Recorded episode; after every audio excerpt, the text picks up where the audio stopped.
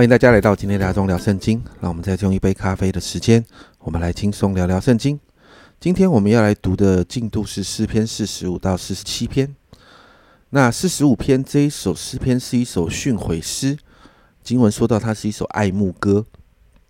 那第一节我们就看到诗人被神的灵感动。那经文说他心里涌出美食美词啊，那我也要来歌颂神。那特别提到他的舌头是快手笔，那快手笔原来的意思就是已经预备好的写手的笔啊，那就是其实就是他很急迫的要来称颂这一位君王，因此二到九节呢就谈到这一位大君王，经文中提到这个君王比世人更美，嘴里有恩惠，并且有神的恩典，更是有荣耀威严的大能者。也是为着真理、谦卑、公义而战的君王，而这样的君王执掌王权，所以讨神喜悦。神用他的喜乐油来高抹衣服、装饰，都带着香气。而在王身边的都是尊贵的人。接着歌颂王君王之后呢，第十到十七节就谈到配得上君王的女子。十到十一节，女子啊，你要听，要想，要侧耳听。不要纪念你的名和你的富家，王就羡慕你的美貌，因为他是你的主，你当敬拜他。这是对这个女子的一个呼召，要她放下一切来跟随王。接着我们就看到这个女子极有恩宠，人会向她求恩典。她也是一个尊贵的人，穿着华丽的衣服来到王宫。整个经文谈到的是婚嫁的过程，最后。十六、十七节就谈到王与女子后裔，他们的后裔要继续要接续做王，而且接续在全地做王。那其实这一段经文呢，读起来很有雅歌的味道。经文提到我们要等候的那一位王呢，其实就是耶稣基督，而教会是基督的心腹，因此我们也要像这一位女子一样，穿着整齐，放下一一切。来跟随这位爱我们的主。接着，诗篇四十六篇，这篇诗篇呢分成三个段落。首先，神是我们的避难所，在一到三节这里谈到的，宣告神是我们的避难所，是我们的力量，是我们患难中随时的帮助。所以，我们不需要惧怕外在的环境变动而带来的冲击。接着四到七节谈到神与我们同在。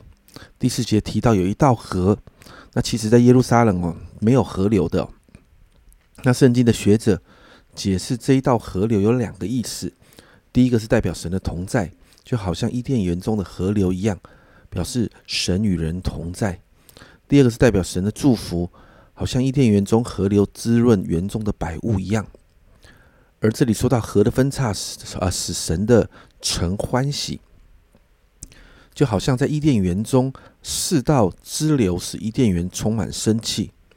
这里就告诉我们，神的同在会带来祝福。接着，我们就看到了两个比较。第一个是神在城中，城必不动摇；天一亮，神必帮助他。而相对于这个，另外一个叫做外邦喧闹，列国动摇，神发生，地就融化。这两段的经文，我们发现。有神同在与没有神同在的差别。最后第七节作为结论：万军之耶和华与我们同在，雅各的神是我们的避难所。接着八到十一节，我们就看到神使我们休息啊，神要亲自做事，而我们要观看神的作为。诗人告诉我们，眼光要从恐惧、要从混乱的环境当中转移到神那里，要定睛注视在神的工作上。注视在神的身上，这样才能真实的经历安息。所以，同样十一节作为结论：万军之耶和华与我们同在，雅各的神是我们的避难所。最后，我们看到四十七篇这一篇诗篇是一首赞美的称颂诗，在犹太人的传统中，会在犹太犹太的新年，就是吹角节、迎约柜的时候，以色列王登基的时候，来使用这一篇的诗篇。那这九节经文，我们就看到诗人赞美，他用夸胜的声音向神呼喊。原因是因为神是至高可畏的神，是治理全地的大君王。也是让万民列邦伏在他百姓脚下的神。他也为着属他的百姓选择产业，因此五到九节更多的赞美称颂，宣告神是全地的王，治理万国，坐在宝座上，因为他是至高的神。我们总观一下这三篇诗篇，在四十五节提到，好像雅歌中的新郎与新妇那个美好的关系，而在这样的关系与认识当中，我们就会知道这位神是一个怎么样的神。因此，我们外在环境不断的变动跟冲击底下，我们就可以安心的把自己交给他，因为他是我们的避难所，力量随时的帮助。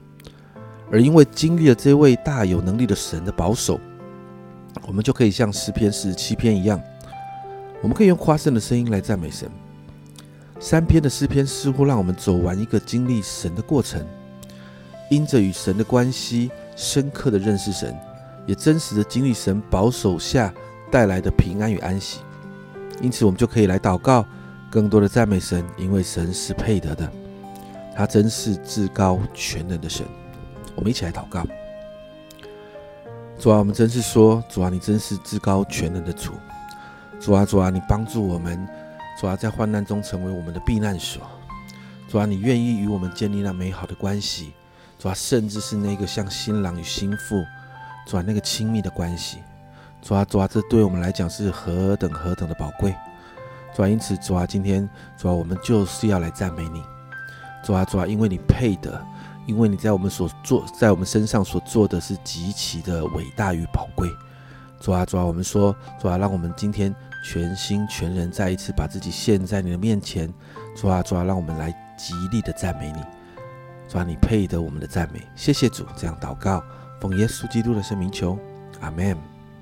家人们，越认识神，就越知道他的伟大；与神的关系越亲密，心里就越能平静安稳。别忘记，他是大有能力的主。这是阿忠聊圣经今天的分享，阿忠聊圣经，我们明天见。